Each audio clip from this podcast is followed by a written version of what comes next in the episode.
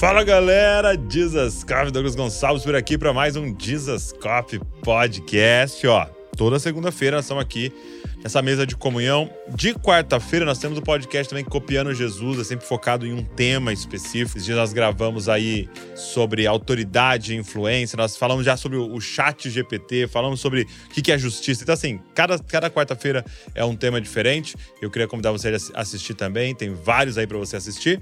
Mas segunda-feira é um podcast de conversa, de comunhão, é, de, de testemunho e eu tenho certeza que Deus vai falar poderosamente através da vida desse irmão que está aqui com a gente. Você já sabe quem é, você clicou aí, né?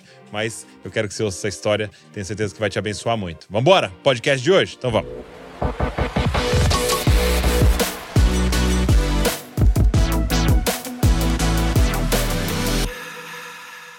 Eric. Meu Deus. Eu estou no Discoscope. Meu Uau. Deus, sua vida nunca mais será a mesma. Nunca mais será a mesma. que prazer, que honra. Pô, que honra. Privilégio nosso é, recebê-lo aqui. E é sempre assim, pra gente. Eu tô muito feliz assim com, com o resultado e com o feedback da galera que tá acompanhando sempre, assim, porque como senta muita gente diferente aqui, é, sempre alguma história, é, alguma parte da história das pessoas sempre nos inspira, mexe com a gente.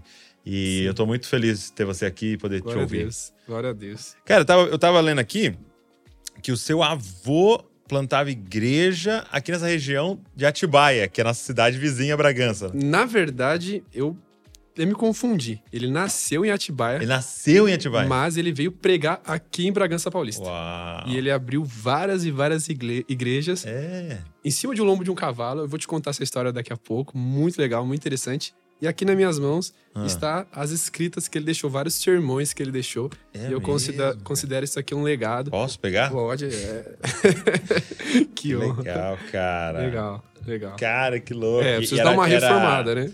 É, tipo, máquina de escrever, assim. Sim. Nossa, Muito legal. Então ele abriu várias igrejas aqui, metodistas, se eu não me engano, aqui em Bragança Paulista.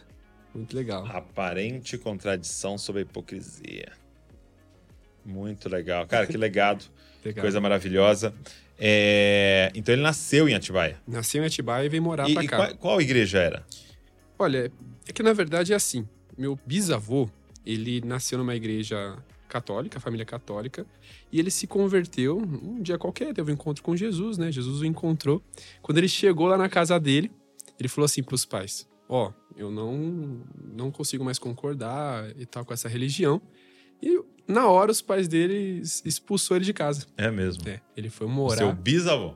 É, meu bisavô. Ele foi morar na rua. Ele falou assim: ou você renuncia à fé que você começou aí, ou vai embora. E ele foi embora.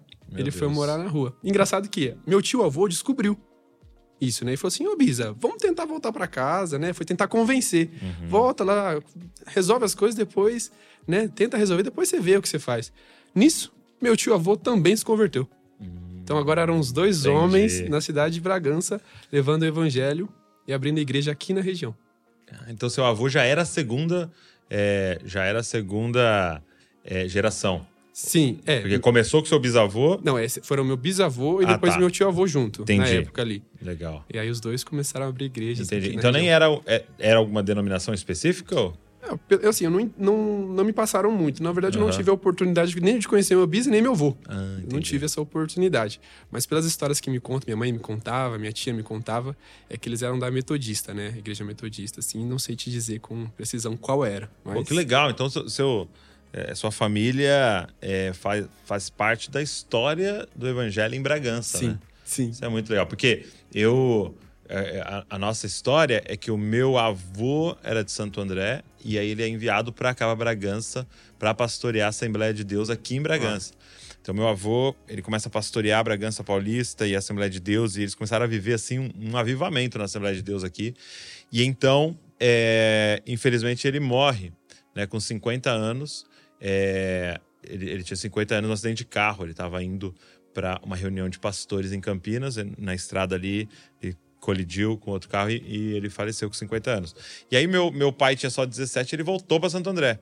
Eles moravam tudo aqui, ele voltou para Santo André e aí lá casou e tal. Só que logo que ele começa o ministério, Deus começa a falar com ele: vai Uau. pra Bragança. Vai pra Bragança, vai pra Bragança. E ele ali meio resistindo, porque tava re- reformando a casa. Tinha acabado de conseguir comprar uma casa com muito esforço. Aí tava reformando e Deus falando, vai pra Bragança. Tipo, larga aí a casa e tal. Ele resistindo. Sei que a gente foi assaltado, cara. Meu Deus. Duas vezes em três dias. Meu Deus. Os la- ó, o ladrão entrou. Meu Eu lembro que eu Deus. tava, eu tava assim, ó, na mesa da cozinha fazendo lição de casa. O ladrão pulou na porta e falou assim: é um assalto. Tal. E eu gritei, aí meu pai veio. Aí passou dois dias, eles voltaram de novo pra pegar o resto. Meu Deus. E naquele dia, com a roupa do corpo, a gente entrou no carro e veio pra Bragança. E aí, E a aí? gente nunca mais voltou. Nunca voltou. Mas você viu que havia um plano de Deus, né? E aí meu pai plantou uma igreja aqui, e aí eu sou enviado pra plantar uma igreja aqui também. Uau. Entendeu? E, então tem algo que Deus quer fazer a partir Eu achei cidade. muito legal quando eu tava caminhando. Eu falei assim, poxa, aqui então iniciou o legado que meu bisavô me deixou. E eu tô voltando aqui para um primeiro podcast de um cara que é referência pra mim nessa cidade. Então, meu É Deus, muito legal. muito legal. Muito Muito legal. bom. Agora, aí eu li um pouco da sua história, a galera sempre faz uma pesquisa pra mim, que o seu, o seu pai tinha um problema com, com alcoolismo, com, Com droga. com drogadição. Com droga. É, mas era o, o seu pai era filho. é, Não, do- era minha mãe. Ah, Aliás, da minha tá, mãe. entendi. Foi meu pai. Meu pai era usuário de droga. E assim, a, pra é, resumir, né, bastante, eu vim de uma família Não precisa muito... resumir muito, não. Você pode, contar. Pode. Então tá bom. Às vezes, vamos lá.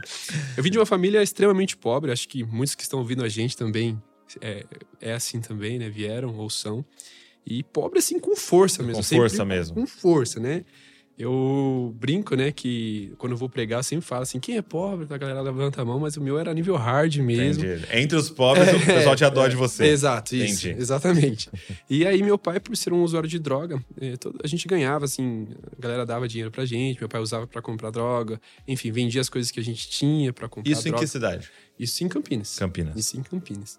E aí eu lembro, assim, pra você ter uma noção, assim, do que é pobre na, na- naquele tempo, eu lembro que minha mãe fazia uma linda história pra gente, por exemplo, um almoço, era meio-dia. Era eu, somos em três filhos. Então, meu pai se trancava dentro do quarto, o dia inteiro ele não trabalhava, e minha mãe, ela era empregada doméstica, passadeira de roupas, e as horas vagas ela pegava latinha. Essa é minha mãe.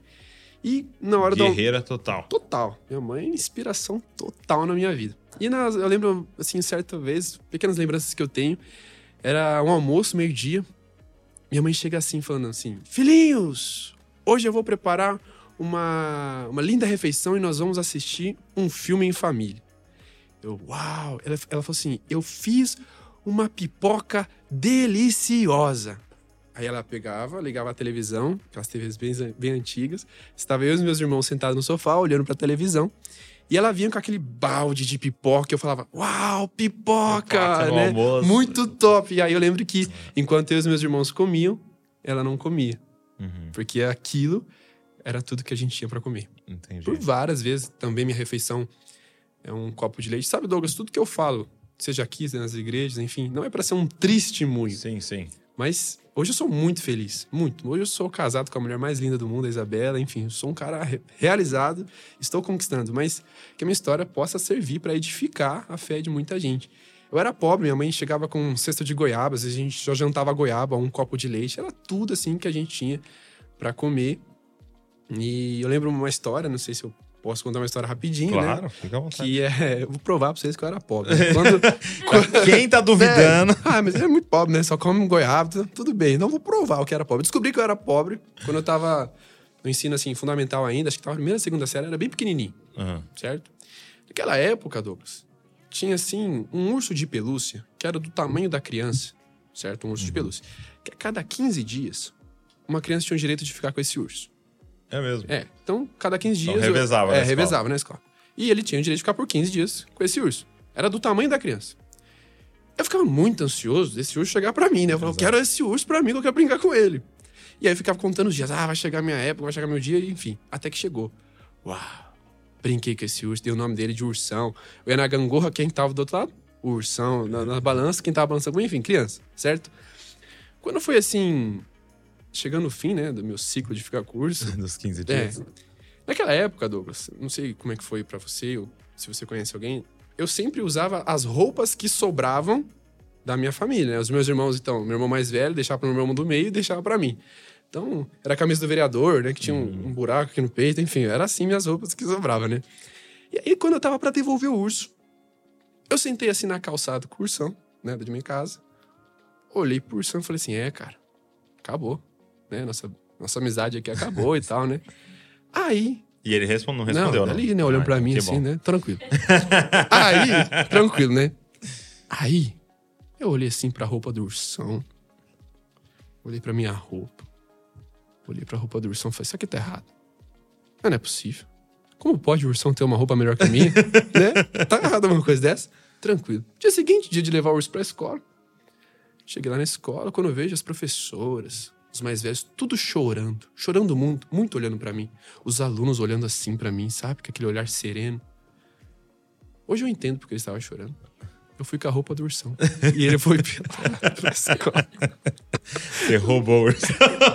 O ursão tava sem roupa, eu tava vestido com a roupa do ursão. E hoje eu olho pra aquilo e falo, cara, eu era pobre. É. Pobre, assim, nível hard, né? Vocês entenderam agora, né? O que que é pobre mesmo, né? E, e o seu e, e, e o seu pai, por toda a vida assim que você se lembra, ele tinha esse vício em drogas e afundado Sempre, nisso. mas ele tentava esconder da gente, né? Mas era assim, horrível, horrível mesmo. Consumia, consumia muita droga. E eu via o olhar da minha mãe, né? Um olhar triste. Sabe, minha mãe sofreu muito nas mãos do meu pai, porque muito mais do que uma agressão física, é uma agressão da alma. Meu pai humilhava ela, dizia que ela era feia, que ela não era ninguém. Às vezes uma agressão dói, mas uma agressão na alma, ela fica, né? Ela perdura É. por muito tempo. E eu lembro de vezes que eu via minha mãe saindo de casa, escondida, assim, meio murcha, lá na praça, ela chorando muito, ela não aguentava mais aquilo. E aí, de repente, me pergunta, mas por que, que ela não se separava, né? É, essa, é- essa é, É, a grande pergunta é, pra todos. pra né? todos, mas naquela época, sei lá, 2004, era tão mais difícil. E a história é: minha mãe perdeu a mãe por câncer, a minha avó por câncer. Ela perdeu a irmã, minha tia, por câncer. E ela perdeu o primeiro filho ao nascer. E o pai dela também faleceu. Quando ela casou, basicamente ela já não tinha mais ninguém. Uhum. O emocional dela totalmente abalado. Pra onde ela ia com três filhos nas costas? Uhum. Essa era a pergunta a se fazer. Então ela tinha muito medo, né, de tomar uma decisão. Ela não tinha como, enfim, eh, teria que se separar, teria que sair da casa, enfim, como ela faria, né, com tudo aquilo. Mas até que ela conseguiu uma vez, ela se separou. A gente morava num bairro, né? E algumas ruas para baixo ela achou uma casinha. E ela foi para essa casa com, comigo e com os meus irmãos. Você, você tinha quantos anos? Eu tinha mais ou menos oito anos. Oito anos. E aí, quando ela foi para essa casa, é, eu fui também. Só que eu lembrei que eu tinha que pegar umas roupas que estavam na casa do meu pai. Uhum. Quando eu cheguei lá para buscar as minhas roupas, ele se segurou no meu braço e falou: Daqui você não sai. Eu falei assim: Como assim? Não, você não vai sair mais daqui. Eu peguei, falei: Por quê? Não vai. Tranquilo. Foi entardecendo assim, né? Minha mãe ligou: Cadê o Eric? Meu pai baixou o microfone, ou o telefone, e falou assim: Fala pra ela que você não gosta dela e que você nunca mais quer ver ela. Hum. Eu peguei, falei: Não, fala pra ela que senão as coisas vão ficar muito sérias aqui. E meu pai vivia mostrando uma arma que ele tinha dentro de casa. Hum. Então eu peguei e falei: Oi, mãe, eu não quero mais ver você. Eu não gosto de você. Porque ele ameaçava a mim e ameaçava a minha família, né? Uhum. E nisso, passei a viver a pior fase da minha vida. Por quê? Se já era difícil morar sozinho com meu pai, era extremamente difícil. Uhum. Lembra que a gente não tinha geladeira, a gente não tinha fogão. Então, a gente ia cozinhar um ovo, o ovo era no micro-ondas. Uhum. Que coisa horrível, né? Misericórdia, comer um ovo cozido de micro-ondas. Mas assim, era, era aquilo.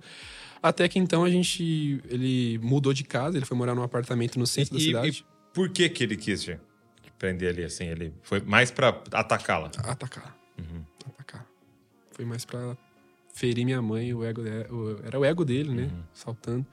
E aí ele pegou, foi morar no centro da cidade de Campinas. Uhum. Ele alugou um apartamento e ali começa uma das piores fases da minha vida, Douglas. É. Piores fases. Por quê? Eu basicamente fiquei trancado. Não é exatamente esse nome, um cárcere privado, mas eu não podia sair de casa.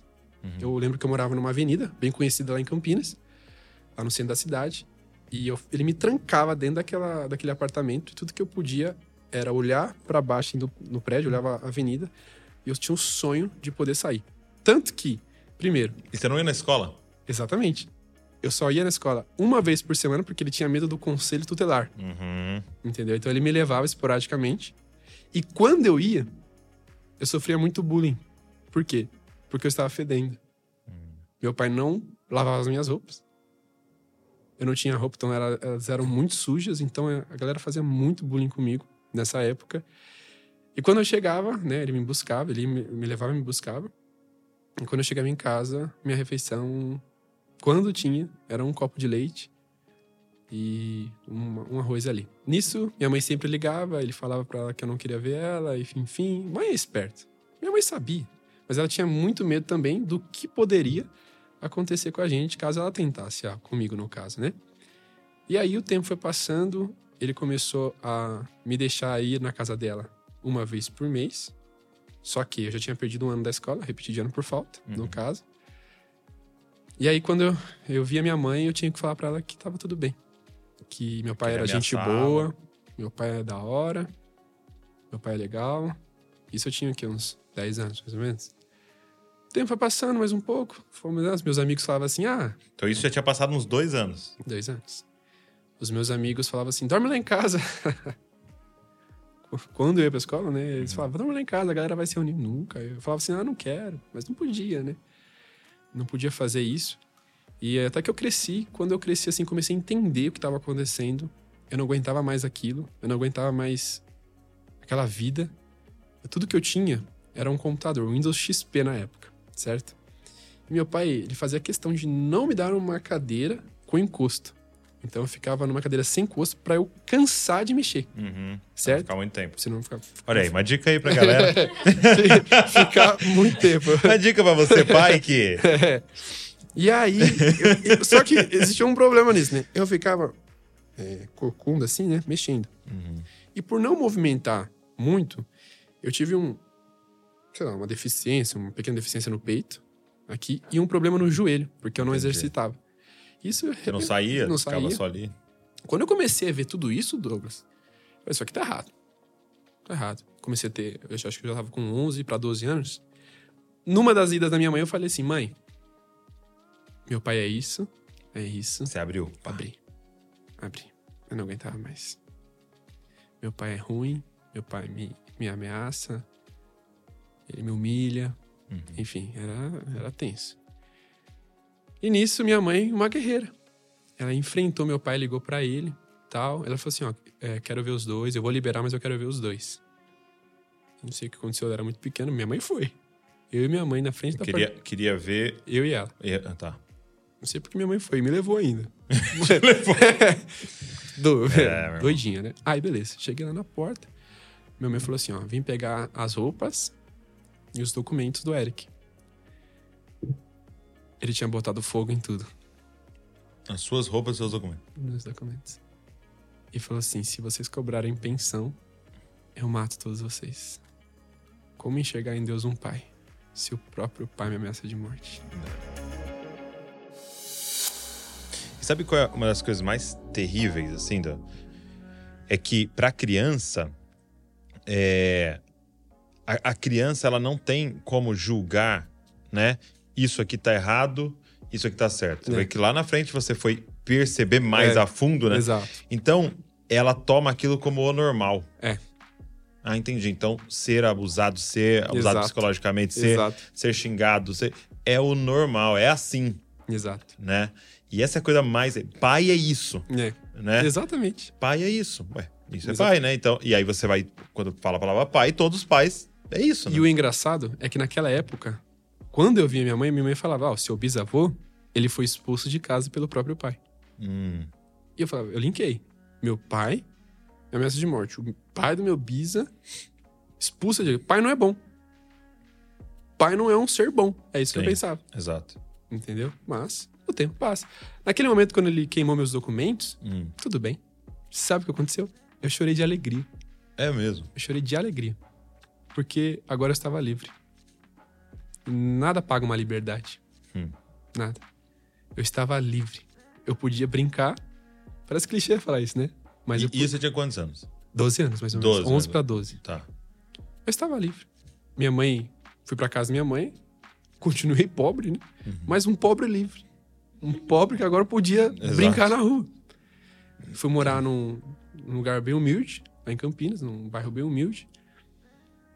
E comecei a conhecer a pior versão de mim mesmo. Porém, quando uma semana depois que eu fui morar com a minha mãe, Hum. eu estava deitado, sim. Fechei os olhos e eu lembro que eu ouvi Deus falando comigo. Só que Deus falou comigo com a voz do Cid Moreira. Eu não sei porquê. Aí ele falou. Aí ele falou assim pra mim: Abre a sua Bíblia em Salmos 4,3. Isso uma semana depois de tudo aconteceu. Só uma pergunta. A sua mãe é, tinha um relacionamento com Deus? Sim. Sim, Sim. ela tinha. Sim. Tanto que eu nasci no manto, né? A minha mãe, quando É? ela tava grávida de nove meses. É, ela tava grávida de nove meses.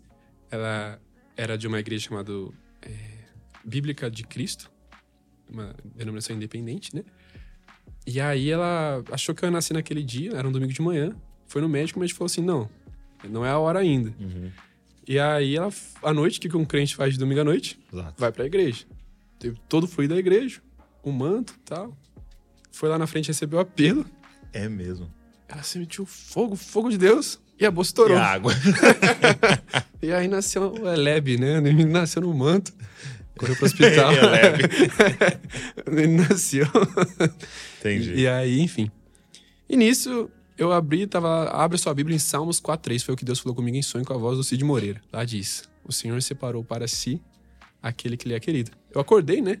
Falei, mãe, tem uma Bíblia aí, tem uma Bíblia aí. Ah, que, ela olhou assim, do nada. né? Tem ali a Bíblia. Eu peguei, abri e estava escrito: O Senhor separou para si aquele que lhe é querido, e o Senhor ouvirá quando eu clamar a ele. Eu olhei assim e falei: Sério isso, mãe? A minha mãe teve o entendimento que o pai que você não teve, o seu Deus está se apresentando como Hum. pai na sua vida. O Senhor separou para si aquele que lhe é querido, e o Senhor ouvirá quando eu clamar a ele. Eu tive esse entendimento profundo no meu coração. Eu podia clamar por Jesus a qualquer momento que ele me escutaria. A qualquer momento. O tempo passa, adolescente. É, comecei a conhecer a pior versão de mim mesmo, não por culpa das pessoas que eu andava, mas por conta que eu não sabia o que era um, um, bairro, eu não sabia. Do nada eu posso, né? Minha mãe, uma guerreira, com três filhos, ela não conseguia dar conta de três homens, Uhum. né? Só que, certa vez, minha mãe sempre ela ia falando pra mim sobre a história do meu bisavô. Que o meu bisavô abriu várias igrejas em cima de um ombro de um cavalo. Uau, fala sério, sério. Só que assim, eu não era muito adepto à religião, eu não, não queria. Eu tava, eu tava curtindo a, a vibe que eu tava vivendo com a galera do bairro. Eu tava livre, Uhum. entendeu? Eu tava livre, finalmente. Eu vou curtir o máximo que eu podia. Uma vez eu estava saindo de uma- de uma- da casa de uma pessoa. Era um domingo. Eu vou ao ponto de ônibus, pegar o ônibus, sento lá. De repente começo a escutar uns louvores. Eu estava na frente de uma igreja. E eu pensei, ah, tá aí, ó, o louvor que minha mãe escuta lá em casa. São esses louvores. E beleza, eu vou esperar o ônibus. Passou 20 minutos. O ônibus passou? Não passou. Eu pensei, hum, vou esperar o outro. Esperei o outro, não passou também. E naquele momento eu entrei na igreja. Quando eu entrei na igreja, o Senhor me encontrou. e Teve uma palavra maravilhosa.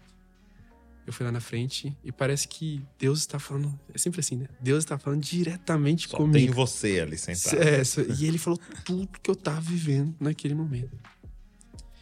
E aí eu cheguei em casa e falei assim: mãe, me converti. Agora eu vou comprar um cavalo. que eu vou fazer com meu bisavô, que, que é- Chegou a hora.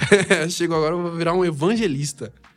E era basicamente isso, né? Tive um encontro com Jesus e aí eu entrava no ônibus apaixonado por Jesus. Eu pagava né, minha passagem e falava: gente, eu vim falar do amor de Jesus aqui pra vocês. Eu paguei minha passagem, tá? Não vim vender nada, mas eu vim falar do amor de Jesus. Eu ia nas praças, eu comecei a ficar impactado. Por quê? Porque agora eu comecei a devorar a história do meu bisavô, eu comecei a devorar a Bíblia. E comecei a falar assim: eu nasci pra isso. Eu nasci pra continuar esse legado. E comecei. Comecei a pregar em praça. Comecei a pregar em tudo quanto é lugar. Até que eu entendi que eu tinha que pregar na escola, né? Eu tava no ensino médio ainda. Eu falei, mas como é que eu vou pregar na escola? Né? Que até um mês atrás eu não era um bom menino, né? Como que eu vou mudar da água pro vinho? E nisso eu tive um sonho que eu tava tocando um violão no meio da, do pátio da escola. Só que eu não sei tocar violão. Ok. Ok? ok. Então tranquilo, né? Acordei, olhei lá no cantinho da minha, do meu quarto. Tinha um violão com três cordas apenas, né? Daquele jeito. Fui no YouTube. Como tocar violão em três, três passos. Com em três com cordas. três cordas. Em três passos. Naquela época tava estourado um meme que era um, um louvor lindo, mas estourou um meme que era do Para Nossa Alegria. Para Você- nossa Você alegria. lembra disso? E aí eu pensei, cara, é isso. Eu vou usar desse louvor, aproveitar o meme da época Aham. e vou levar o evangelho na minha escola. Peguei, cheguei no meio do pátio da escola, no intervalo, com três cordas no violão. E comecei a tocar, só tocar, em reggae. Tic, horrível. Entendeu? Horrível. Tic, tic, tic, tocando e tal. De repente chegou um menino. O que você tá tocando aí? Legião Urbana? Sempre, né? Falei, ah, cara, senta aí que você vai ver. Tá. Senta mais um, três pessoas. Parei de tocar. Nem cantei, não tive coragem. Parei de tocar e comecei a falar de Jesus. Eles olhavam assim pra mim com aquele olhar de acusação, sabe? Quem é você? E foram embora, assim, não gostaram muito, não. E eu pensei, Deus, você falou pra mim fazer um negócio. Não convertido, mas pra- pensou- falou pra mim fazer um negócio. Ninguém gostou. Aí Deus falou no meu coração. Quarta-feira tem de novo. Tranquilo. Quarta que vem cheguei lá. Quando eu vi, tinha cinco pessoas. Na outra semana, dez pessoas. Na outra semana, 20, 30 pessoas. Eu comecei a dividir, né? Agora tem o Ministério do Louvor, da Você dança. achou alguém? Fiz uma igreja dentro da escola. E falei- E comecei a falar, até que Deus falou assim: agora você vai pregar pra escola inteira. Teve a oportunidade numa feira cultural. Eu falei que ia fazer uma apresentação e fiz. Apresentar um texto. É, vim apresentar Jesus. E tem tudo isso tem até vídeo na internet também, né? Bem pequeno, bem novo, Aham. postaram o vídeo lá da época do pregando. E ali comecei então a, a viver essa, paixão por Jesus, sabe? Viver e, e uma das maiores experiências que eu tenho, né? É, uma das foi quando me levaram pra fazer um teatro na Fundação Casa Uhum. certo? Lá fui com um grupo de teatro, né? A galera se reuniu, todo, todo o pessoal que tava lá se reuniu para assistir. E o grupo de teatro começou a apresentar e eu percebi que eles não gostaram muito, sabe? Não, não foi aquilo. Era, uma, era um dia atípico, que era os filhos e os pais erranites, para ver essa apresentação. Nisso, um, acabou o teatro, um rapaz começou a pregar lá, né? Também vi que ainda não tava Tava não conectando. tava conectando. Eu lembro que o Espírito Santo sussurrou no meu ouvido, falando assim: vai e abraça. Eu falei, mas como é que eu vou abraçar o cara? O cara tava assim pra mim, ó. Eu falei, como é que eu vou abraçar? Ele vai e abraça. Ah, beleza. Eu falei, opa, tudo bom? Posso, posso, posso dar um abraço? Ele olhou assim, pode? Só que enquanto eu fui entrelaçar assim, ele duro, né?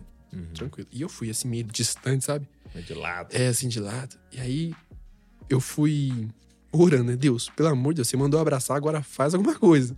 E nada, acontecia nada. Até que, de repente, ele começa, então, a ficar mais caloroso o negócio lá, né? Começa a ficar, ele começa a abraçar mesmo.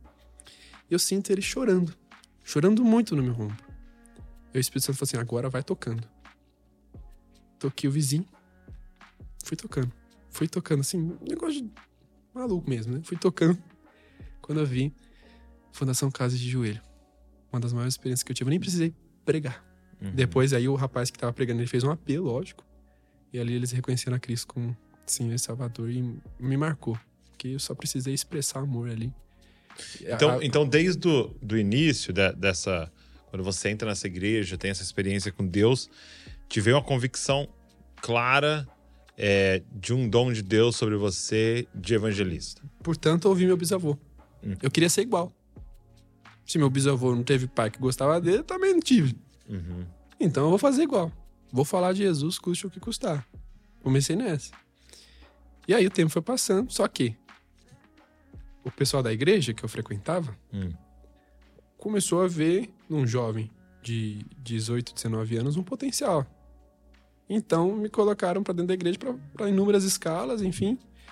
E aquela paixão fervorosa que eu estava tendo de pregar o evangelho nas ruas foi diminuindo por causa que a escala foi aumentando.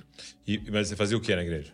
Eu comecei a ser- liderar a célula, comecei a ajudar o líder dos jovens a, no caso era adolescentes, né? Ajude, não era líder, mas ajudava a liderar. Uhum. Enfim, escala atrás de escala. Escala atrás de escala. E aquilo começou a diminuir. Aquela paixão fervorosa de falar de Jesus começou a diminuir. Porque eu tava enfincado dentro da igreja. Mas beleza. Certa vez, estou eu trabalhando, tal, dia a dia, eu já tinha conseguido um emprego, as coisas estavam melhorando, né? Graças a Deus. Minha mãe, a gente, nossa família é toda da Alemanha praticamente. Ah, é? É. Tanto que quando eles mandavam recursos pra gente, pra ajudar, o que meu pai fazia? Usava pra comprar droga. Entendi. Quando eu perceber então que o tempo passou, meu pai, meus pais se separaram, eles deram pra minha mãe uma viagem pra Alemanha. É mesmo? É. Que legal. Uau! A minha mãe na Alemanha, eu fiquei muito feliz, porque finalmente a minha mãe vai ter um motivo de muita alegria. Aham. Finalmente, assim, tanto, tanto so- sofrimento, tanta coisa, tanta barra. Todo dia trabalhando muito, chegava em casa às 10 horas da noite. Finalmente, muita alegria. Quando a minha mãe chegou lá, ela falava assim: Isso, mãe, pode tirar foto. Tira foto com as plantas, que eu sei que você gosta de tirar foto atrás das plantas. Coisa de mãe, né? Mãe é tudo igual. E ela tirava, falava: Isso aí, mãe, favela venceu, vamos pra cima, vamos, vamos embora, né? Deu certo. E aí, tava, tava trabalhando um dia, ajudando geral numa empresa. Quando de repente, era o último dia, Douglas, da minha mãe na Alemanha, o meu irmão me manda uma mensagem. Eu estava trabalhando. Nessa mensagem eu vou falar na linguagem popular brasileira. Ele dizia: Eric moiou. A mãe está com câncer. Caramba. Olhei assim aquela mensagem falei: não é possível. Como assim? Até ontem eu tava mandando foto. Minha mãe tinha achado um nódulo, mama. Ela foi lá no, no médico, lá na Alemanha, lá meu primo levou ela e eles identificaram era um tumor Hum, eles levaram ela no médico lá. lá.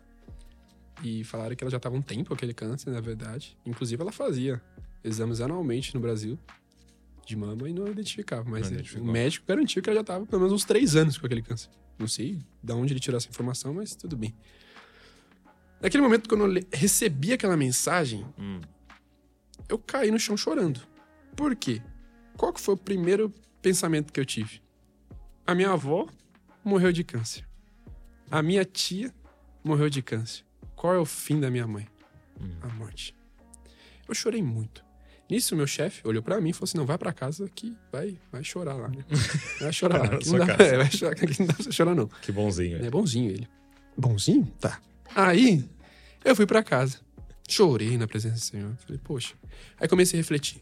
O meu irmão estava fazendo estágio na faculdade. O meu irmão mais velho morava em outro estado até então. Meu irmão do meio fazia estágio na faculdade.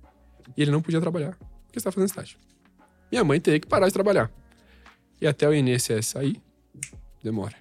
Eu pensei, eu vou ser o provedor dessa casa. Eu preciso trabalhar agora. Pra ter comida nessa geladeira. Dia seguinte fui trabalhar, fui demitido. Sério. Sério. Que humano. Lindo. Que ser humano. Fofo ele, né? Fui demitido. Fala o nome dele, não tô brincando. Fui demitido. Achou que não era o momento, não tava bem, não ia entregar o meu melhor na empresa, É, devido à circunstância. Fui pra casa. O que, que eu fiz? Chorei muito. chorei, chorei, chorei. O tempo passa, minha mãe chega. A gente tem que lidar, né? A gente aprende a lidar. E nisso, fui fazer, então, fui com ela nos exames, né, de quimioterapia, radioterapia. É duro, cara. É duro você enxergar a sua melhor amiga no estado aqui. Porque nesse momento não existe muito que você pode fazer. Às vezes a gente quer agradar. É. Ah, agora eu vou comprar um presente pra minha mãe. Vai, vai tirar um sorriso dela? Vai. Uhum. Mas na alma tá machucado. Porque ela sabe que pode fazer o que for. A enfermidade tá lá. Uhum. Ah, vou arrumar a casa pra minha mãe. Pode arrumar? Pode. Ela vai ficar feliz? Vai. Mas tá machucado lá dentro. Então nada que eu fizesse tiraria dela um sorriso sincero. Sabe? E nisso, eu comecei a sofrer muito, me remoer muito por dentro. Até que eu estava com ela em um dos exames de radioterapia e quimioterapia. E estávamos esperando ela ser atendida. Hospital público. Quando de repente eu estou chorando muito, Douglas. Muito, muito, muito, muito. E minha mãe olhava pra mim assim, falando: que você tá chorando, cara? Tipo, uma cara assim de tipo: Hã? Por que você tá chorando? Eu chorando porque eu tava com muito medo de perder minha mãe, da minha mãe falecer. Nisso, a minha mãe se levanta no meio do hospital. chega numa outra pessoa que estava com uma enfermidade e começa a falar do amor de Jesus. Estou aqui para te dizer que você vai ser curado pelo poder do nome de Jesus, mas que Jesus tem vida eterna para você, que Jesus é Pai, que Deus é Pai, enfim.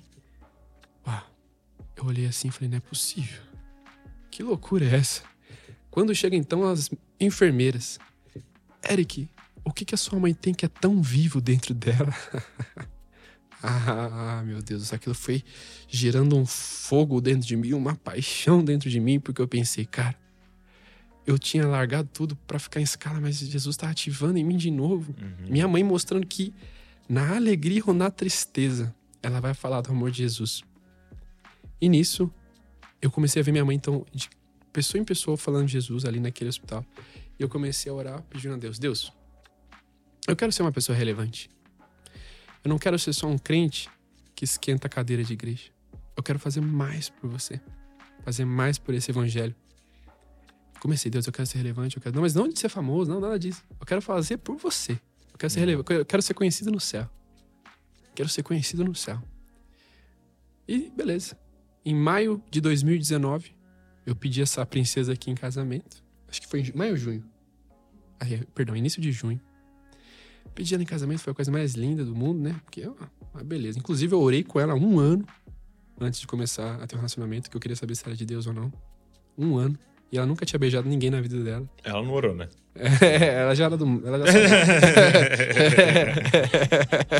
ela não orou, cara. Ah, não orou. Coitado. Coitado.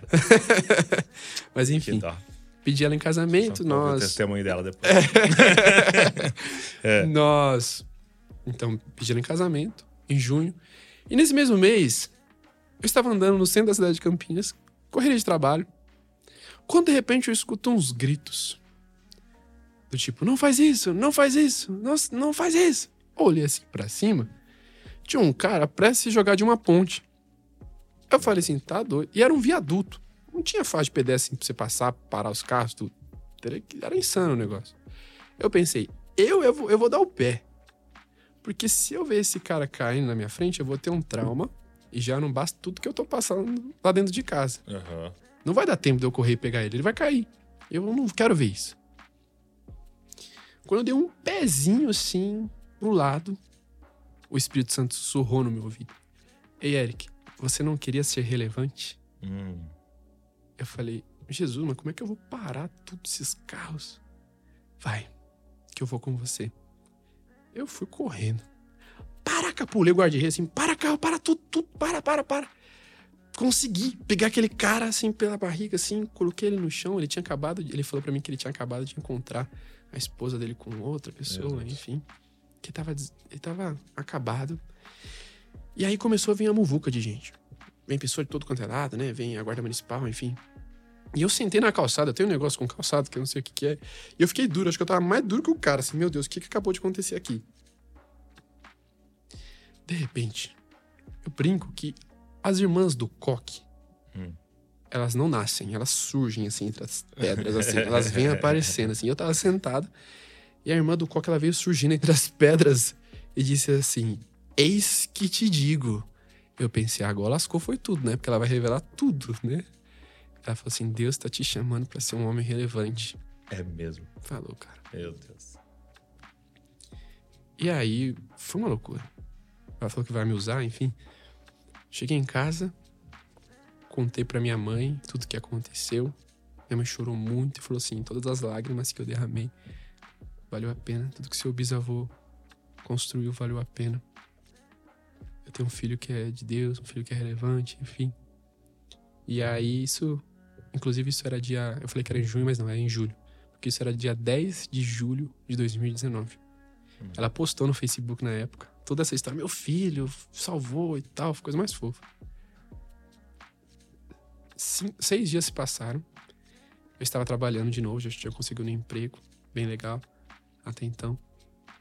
Quando eu chego mais cedo do trabalho, porque eu queria ficar com a minha mãe um pouco. Quando eu chego lá em casa, eu vejo minha mãe sentada no sofá, olhando para a televisão e a televisão estava desligada. Hum. Minha mãe estava chorando muito. Percebi que tinha mais gente em casa, porque minha mãe já estava na fase terminal. O câncer tinha é, ido para várias partes do corpo, espalhado. enfim, espalhado. Ela tava numa fase crítica. E eu olhei assim e falei, mãe, tá tudo bem? Né? Aconteceu alguma coisa? Ela falou assim, filho, tem como você colocar uma canção no YouTube pra mim? Eu falei, claro, mãe, tem. Ela falou assim, coloca aquela que diz, me leva pra casa. Aquilo veio como um soco no meu coração. Minha mãe pedindo pra morrer. Eu quero. Eu coloquei, sentei do lado dela, dei as mãos para ela e comecei a cantar com ela. Chorando muito, nós dois, né? no sofá olhando pra televisão. Isso, fui pro banho, tomei um banho ali, caí de joelho no chuveiro, assim, moído. Fui trocar de roupa, sentei no colchão, deitei assim um pouquinho para refletir no que eu tava passando ali. Fechei os olhos e tive, eu creio, né, que eu tive uma visão de Jesus sorrindo, pegando na mão da minha mãe. Eu abri o olho e falava: Não, a minha mãe você não vai levar. A minha melhor amiga você não vai levar. Fechava o olho, eu via Jesus sorrindo, pegando na mão da minha mãe. Adormeci. Sete horas da noite. Acordei às duas horas com gritos. Eric, Eric. Duas da manhã. Duas da manhã. Levantei assustado assim, corri pro quarto. Minha mãe sentada, um olho regalado, cuspindo sangue. O pulmão já tava com 80%, 90% comprometido, enfim. Corri pra ambulância. Ligar pra ambulância. Liguei pra ambulância. Ai, socorro, minha mãe tá ali cuspindo sangue, vem me ajudar. Ela falou, mas o que ela tem? Eu disse, câncer. Eles responderam, ah, tá a caminho. A ambulância demorou 10 minutos, mas parecia uma eternidade. 10 horas. 10 horas. Nisso, a Isa tava lá em casa também. Eu fui pro parquinho, lá do condomínio que a gente morava. Tinha um parquinho, porque eu não, não queria ver ambulância. Eu tava orando por cura ali, né? Que Deus vai curar, Deus, Deus vai fazer um milagre. Sentei assim, de repente eu vejo a ambulância chegando. E em cinco minutos a ambulância indo embora. Muito rápido. Ela chegou e ela foi embora. E lá longe eu vejo a Isa vindo, minha esposa, chorando muito. E ela disse para mim, Eric, a sua mãe faleceu. Pior, pior dor da minha vida. Pior dor da minha vida. Uhum. Minha melhor amiga. Sabe? Eu tinha 22 anos, eu acho. 20, 22 anos, mais ou menos. Minha mãe morreu. Eu fui lá pra casa naquele momento, era de madrugada. Sentei no sofá. E aí chegou os pastores, né? Galera pra me apoiar ali naquele momento. E falaram assim para mim, Eric, você precisa ir no velório amanhã, né? Eu falava, eu não vou, tá doido, não vou. Por quê? A única vez que eu tinha ido num velório era do meu tio. Eu tinha 5 anos de idade. E eu ir num velório ver minha mãe, minha melhor amiga, mas não vou nunca. Não vou, pode assistir. Vai, você tem que ir, vai ser bom para você, vai ser bom pro luto, enfim. Convenceram, eu fui então com a ideia que eu ficaria só do lado de fora, Douglas. Uhum. Beleza. Estava a caminho, né, no dia seguinte, do cemitério. Vejo muitos carros, muitos carros. Eu pensei, caramba, tá tendo vários velórios aqui, né? Quando vi, tinham mais de, não sei se, acho que quase 200 pessoas naquele lugar. E pessoas iam embora, chegavam gente, sempre estava cheio. Tudo por causa da minha mãe. Legado.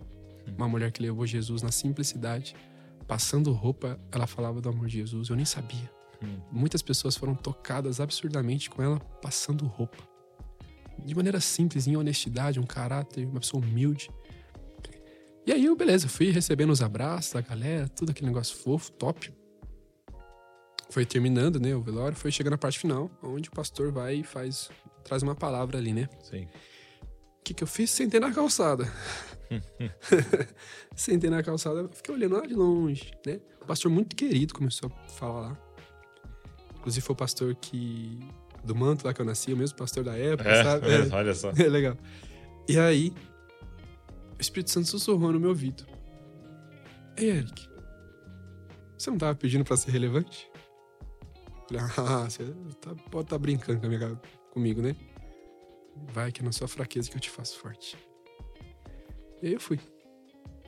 Dá licença, dá licença. Olhei pro caixão, Vi minha mãe ali. E ali eu entendi o que é ser resposta. O que é continuação. Olhei minha mãe no caixão. Lembrei do meu bisavô. Lembrei de tudo que ela fez, de como ela pregou o evangelho em meio à enfermidade. Fiquei de costas pro caixão e de frente para as pessoas e comecei a falar do amor de Jesus para todo mundo que tava lá. Pedi para tocar uma música, ó quão lindo esse nome é. Fiz apelo juntamente com o pastor. Muitas pessoas aceitaram a Cristo. E com um caixão nas mãos, eu fui cantando. Na parte que vai enterrar, né? Eu fui cantando. A morte venceste, o véu tu rompestes. Crendo naquilo, crendo naquilo. Enterrei minha mãe. 2020, veio a pandemia. Meu pai não queria me ver e Deus falando assim comigo. Meu pai não queria me ver por causa do Covid, né? Ele tava uhum. se protegendo. Se aproxima do seu pai, se reconcilie, Hum. Seja mais próximo. Como, como que era a relação? A gente até, até, ali. até a gente até ia lá, eu e meus irmãos ia lá. Só que meu pai era muito difícil de lidar. A gente cresceu, ele não tinha mais como encarar a gente, sabe? Não era mais uma criança, já tava homem, né? Só que era muito difícil, sempre foi muito difícil lidar com meu pai, sempre. Uma conversa assim, muito difícil. 2020 eu fiquei o ano inteiro sem ver ele. Uhum. Setembro de 2020, meu pai faz uma viagem, ele trabalhava com turismo, assim, esporadicamente, nada muito formal. Fechava uns ônibus e ia viajar e ganhava dinheiro assim, vivia assim. Cheguei lá, meu pai falou assim: vou fazer uma viagem em setembro de 2020. Falei, eu vou. Aham, você vai ter que me levar. Se você vai, eu vou. Deus tava falando assim: se reconcilia com seu pai.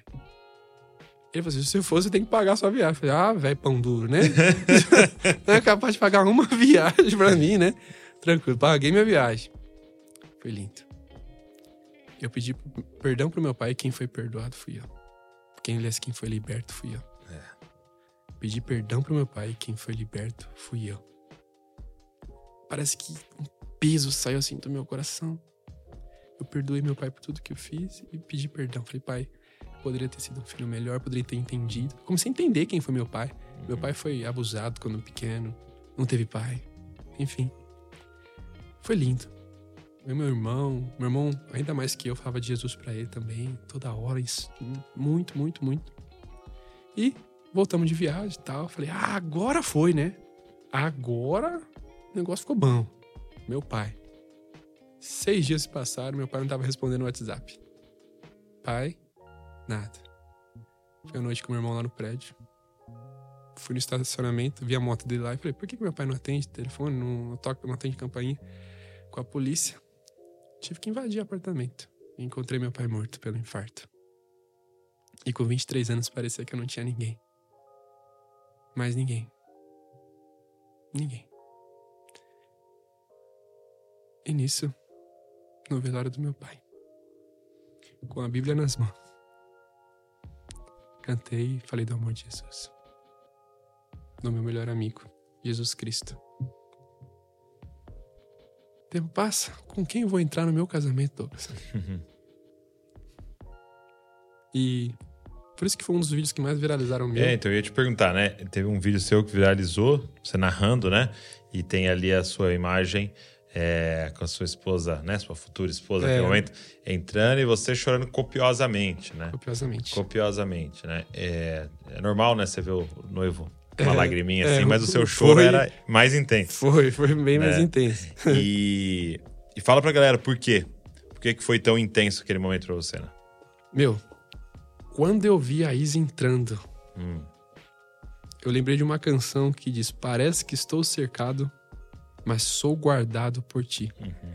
Além do fato dela estar linda como ela estava, Deus falou assim: Viu? Eu estou te dando a oportunidade de você construir a sua família agora. Hum. Eu estou te dando na sua mão a oportunidade de você agora ter a sua família e construir a sua história. Isso é um motivo que eu falo tanto sobre relacionamento na internet. Eric, por que você fala tanto de relacionamento? Porque eu não tive uma boa imagem dos meus pais. Uhum. Eu vejo muita gente que falta paternidade e eu falo, Deus é pai. Porque um pai natural, Ele tem falhas por conta do pecado. Uhum. Mas Deus não é homem para que minta, ele não tem falha. Ele é um pai presente todas as vezes que eu precisei. Deus estava lá. Sim. Todas. Então, quando eu vi a Isa entrando, tão linda, eu celebrei. É por isso que eu chorei daquele jeito, né? Ninguém entende. Ah, tá chorando. Rapunzel lá chorando, né? né? Tanta Ele é emotivo. Ele é emotivo, né? Cara, um ano antes eu tinha perdido tudo. Sim. Mas eu percebi que Deus estava me dando muito mais do que eu perdi. E, e isso é muito doido que você está compartilhando com a gente, porque é, a sua história é a história de muitas pessoas, infelizmente. Sim, Né? exatamente. Com personagens diferentes, com cronologia diferente, mas. Cara, é, é a história de muitas pessoas. Sim, Sem pai, ou com um pai extremamente é, abusivo em vários níveis, é, famílias destruídas e, e tudo isso que você relatou. É, e às vezes, quando a gente ouve até a história de alguém que vem de uma família muito boa, muito legal, né? Você vê, às vezes senta a gente aqui, é, é, se eu não me engano, o Davi Lago é tipo quinta geração de pastor, tipo assim, entendeu? Quinta geração de pastor. Meu, é, é- é que lindo isso, né? Você vê um, um legado. sendo- E a minha história mesmo, meus pais, sim, meu pai pastor, meu avô era pastor, como eu disse. É, e às vezes a gente olha para histórias como essa, de famílias estruturadas, e fala, poxa, eu não tive. É. E, e é uma coisa que você não tem como voltar, É. você não tem controle. Não- não tem você controle. escolheu essa família? Não. Você, não, você não escolheu, né? Mas eu acho que esse entendimento final seu é o que precisa acontecer. Eu, eu sempre falo, eu acredito que existem sempre dois ministérios, entendeu? O ministério de Jacó, o ministério de Isaac, que é pegar o bastão da mão de alguém. Entendeu? Então, o, o meu, no meu caso, eu tô pegando um legado, tô pegando um- uma. é, é, o que alguém fez, o que tá fazendo, meu Uhum. pai, e eu tenho agora que correr essa corrida, honrando esse legado e continuando. Mas tem um outro ministério que é o de Abraão que é o sai da tua terra, do meio da tua parentela, e eu vou iniciar algo com você. Eu vou te dar. Porque então, eu não tive um bom pai, você pode relatar, mas você pode ser um bom pai. exatamente. Exatamente. Né? Como você disse, lógico, Deus pode te curar e Ele vai te curar através da sua paternidade, e agora você vai ser um pai. É. Agora você vai ter filhos. É. E a partir de agora, você tem escolha. Amém. Você não É tinha escolha. É, Você não escolheu a família que você nasceu, você não escolheu o seu pai que você ia Sim. ter, mas agora você pode escolher o pai que você vai ser. Exato. E como é que vai ser daqui pra frente? Exato. Como é que você vai passar esse bastão? Exatamente. Então eu acho que esse choro no seu casamento representa isso, né? Essa nova oportunidade Exato. e que tem pra todos. Que tem pra todos. Porque o lance é, você não tem como escolher o que fizeram com você, mas você tem como escolher o que você vai fazer Exato. com o que fizeram com você, Exato. né? E como é que vai ser daqui pra frente, né? Exato. É, então eu, eu acho muito lindo essa. E que bom que você teve essa oportunidade com seu pai, cara. Sim. Nos últimos minutos. Deus é Deus, não tem como falar que não é Deus. Sim. Deu- E esse tema, eu acho que é o tema mais relevante pra nós, assim. não sei. Eu vou falar de igreja brasileira, porque tem. é, não sei a fundo a realidade de todas as nações, mas esse, esse assunto da paternidade, eu creio que seja um dos assuntos que mais pega. mais pega, né? Pega. Quando eu vou nas igrejas, costumo falar bastante do meu testemunho na- nas pregações. É sempre muito legal, muito top. Deus faz. E um dos apelos que eu faço é paternidade. E sem dúvida, sempre é o que mais pega. E como é que foi pra você sendo curado disso? E, e refazendo a imagem do Pai Celestial? Por eu ser muito pobre na época, eu sempre fui muito fantasioso. Então, quão pobre você era? Tô brincando. então pô, aí eu, Eu tô brincando. tenho várias experiências. Mas assim, por eu ser muito pobre, muito fantasioso, eu não tinha muito brinquedo. Então, eu meio que imaginava Deus, é meio doido, mas Deus brincando do meu lado. né? Uhum, assim, era uhum. pequeno, uma criança, eu falava, Deus tá sempre comigo. Então, por mais que possa parecer difícil, como imaginar em Deus um pai, eu, eu sempre tava ali com Deus. Uhum. Deus sempre, eu falava assim, Deus, eu preciso disso. E era engraçado, porque acontecia, cara. Hum. Eu falava, pai, e ele fazia. Porque ele via a intenção do meu coração, cara. Ele via a, a humildade do meu coração para aquele momento, sabe? Então, por mais doloroso que seja tudo isso, eu comecei a enxergar um propósito. Eu falei assim: se meu, meu bisavô foi expulso, Não era culpa de Deus, era culpa do pai. O pai aprendeu errado. Uhum. Mas Deus o guardou. Minha mãe, na enfermidade, ela falou de Jesus. Deus é bom. Deus é sempre bom. Uhum. Ele nunca deixa de ser bom. Quando é, eles faleceram, sofri muito, óbvio. Muito, até hoje. Até hoje. Não tem como. Uhum. Saudade. Saudade. Sim. A saudade sempre fica. Mas eu transformo a dor em propósito. É isso. Você tá aqui compartilhando. né? Exato. E que dessa ferida saia poder pra curar, né? Sai poder pra curar. É igual no Dia das Mães. Hum. Eu pensei, ou eu sofro, que é normal, totalmente normal, ou eu falo pra quem não tem mãe. Uhum. E usei minha usei, a- usei meu coração ali, parte da Bíblia, Sim. e falei do amor de Jesus. Porque o que eu vejo, assim, que o nosso ministério é, é revelar. Eu, eu gosto de uma frase assim, ó. Revelar como Jesus. Espaço. Entendeu? Eu- nosso papel é revelar. Então, eu até falo Sim. isso com a galera da igreja, por exemplo. Cara, hoje é o seu dia de ficar na porta. Mostra pra gente o que seria Jesus numa porta. Uau. Entendeu? Ah, hoje é o seu dia de ficar no som. Mostra pra gente o que, que seria Jesus controlando um som. Sim. Hoje é o seu dia de pregar. Mostra pra gente o que seria Jesus pregando. Sim. Seu dia de cantar. Mostra pra gente o que, que seria Jesus cantando. Seja lá o que for. Então, é, mostra pra gente como Jesus reagiria no dia das mães. Sim. Entendeu? Tendo perdido sua mãe. Mostra pra gente como que Jesus reagiria tendo um pai ruim. Entendeu? Então, é, é- esse é o nosso papel. E seja lá qual é a sua, é, é a sua história, né? Você vai poder revelar Uhum. Sim. Deus. Como é um filho de Deus órfão nesse momento, aqui terrenamente. Como é um filho de Deus passando por um câncer. Sim. Como é um Sim. filho de Deus sim. sendo traído. E nós temos essa oportunidade de revelar. Então é isso, é você usar realmente tudo que aconteceu com você como um megafone, né? Para talvez aquela palavra que você está usando, né? Você ser relevante, né? Relevante. E é Relevante. isso. E agora você falou uma coisa muito forte é, no meio e a gente não. Eu, eu acho que é uma coisa bem legal de você. é, a gente até conversar, que, você- que você disse assim: é, de repente, como eu tinha esse dom de evangelizar, falando, começaram a me prender dentro da igreja. Sim, sim. E essa é uma parada muito interessante de, gente- de- de se falar, porque isso tem acontecido muito.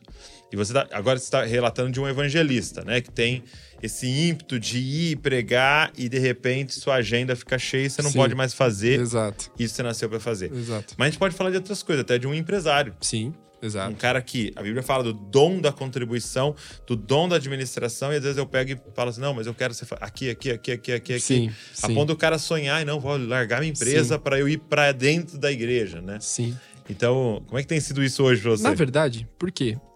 A comunidade que eu estava frequentando na época, ela não tinha entendimento ainda. Assim, ela- eles eram bem fechados, assim. Sim. Não vou citar nomes, óbvio. E era melhor das intenções. É, melhor das intenções. Exato. É, queria cuidar de mim, porque também sabia quem eu era, né? Eu não era flor que se cheirava até então, né? Vim de um, de um, um lugar totalmente ruim. Isso. Enfim, cheguei lá, eles queriam guardar a minha vida, certo? Mas, ao mesmo tempo, foi assim um momento delicado. Passou um tempo, eu tive a oportunidade, né, de, de conhecer uma outra comunidade, que é a Lagoinha, no caso, minha igreja, am- amo minha igreja. E o pastor olhou pra mim e falou: vamos, vamos é, usar essa área que você tem Muito bom. entendeu? E aí, hoje eu sirvo dentro da minha igreja, amo servir, porque faz parte, é maravilhoso, e eu ainda amo falar do amor de Jesus. Ele me ajuda, assim. Cara, isso é, É, demais. É isso. Porque é, essa é a parada. É. A gente não precisa achar pessoas para sustentar a nossa estrutura. Exato. Entendeu? Então eu tenho aqui uma estrutura e eu preciso ficar achando pessoas para sustentar a estrutura. Não, a gente precisa ter uma estrutura para sustentar o chamado das pessoas. Exato. entendeu? Então eu olhar para você e falar, cara, eu tô diante de um evangelista. Como que a Sim, gente pode sim, servir o Eric para ele expandir, pregar o máximo possível disso? Não como a gente pode usar o Eric para expandir mais Exato, e mais o, exato. só o que a gente tá fazendo aqui, né? O pastor olhou pra mim e falou assim: vamos atingir o seu melhor aí, vamos falar de Jesus. E pra mim foi lindo. Ele olhou no meu olho, ele entendeu quem eu era. Passei a servir com mais intensidade, com mais amor dentro da minha igreja, porque ele. E aí você casou com a filha dele. É, casei com a filha dele. É isso que você faz com esse É, na verdade, na época. É isso não, que você retribui. calma, calma, que na época não era. O meu pastor não era ainda o, o pai Entendi, dela. Aí a entendi. gente foi Tá, enviado. tá certo. Aí foi ele, foi ele. Mas assim, amo a igreja, amo servir, né? Salmo 133 fala quão bom e agradável quando os irmãos estão em comunhão. Final do texto diz, porque ali o Senhor ordena a sua bênção. né? Uhum. Eu pego que existem certas bênçãos que Deus só derrama na comunhão, Só. No corpo. no corpo. É muito doido quando Paulo, Saulo, né, encontra com Jesus, Jesus aparece para ele. Jesus, né, o cara foi ganho para Jesus por Jesus, né? É, é verdade. Quem ganhou para Jesus? Jesus. É é, então o cara, Jesus aparece para ele e tal, mas é muito doido que ele não continua a mensagem. Ele é. só fala, eu, ó, eu, você está me perseguindo, eu sou Jesus, eu sou real e tal. É. Beleza, agora vai encontrar com a igreja. É. E o resto da mensagem é a igreja. Exatamente. Né? Que ele usa o corpo para continuar. E é assim, né? Exatamente. É, o resto da mensagem está nessa comunhão com o corpo, né? É, hoje eu estou vendo uma fase da minha vida de desconstrução. Tenho hum. aprendido muito sobre isso, sobre desconstruir. É interessante porque Estevão, né, a gente lembra que ele foi chamado pelos doze por ser um homem de respeito. Uhum. Eu fico imaginando, Douglas, que o respeito não é algo que se cria né, do dia pro outro. É o que é construído no secreto. Ele construiu aquilo, né? Diz então que ele foi selecionado e ele passa a viver por milagres e maravilhas, né? Operando. Porém, certa vez, é, começaram a inventar mentiras a respeito de Estevão. E o que aconteceu com ele foi que ele foi apedrejado, enfim. Eu fiquei pensando, cara, existe um momento da construção que Deus ele vai, ele prende no secreto, ele vai, ele é um homem de respeito, todo mundo respeita, mas para todos também existe um momento da desconstrução. Sim. Que é a cruz. A cruz ela é inevitável, vai chegar para todos. E a gente precisa estar pronto para isso. A gente precisa estar apto para esse momento. Sim. Para todo mundo. Porque aí depois tem ressurreição, né? Exatamente. Exatamente. Tem algo novo que ele quer Exato. fazer. Porque né? a semente precisa morrer para poder germinar. É isso. Obrigado, meu amigo.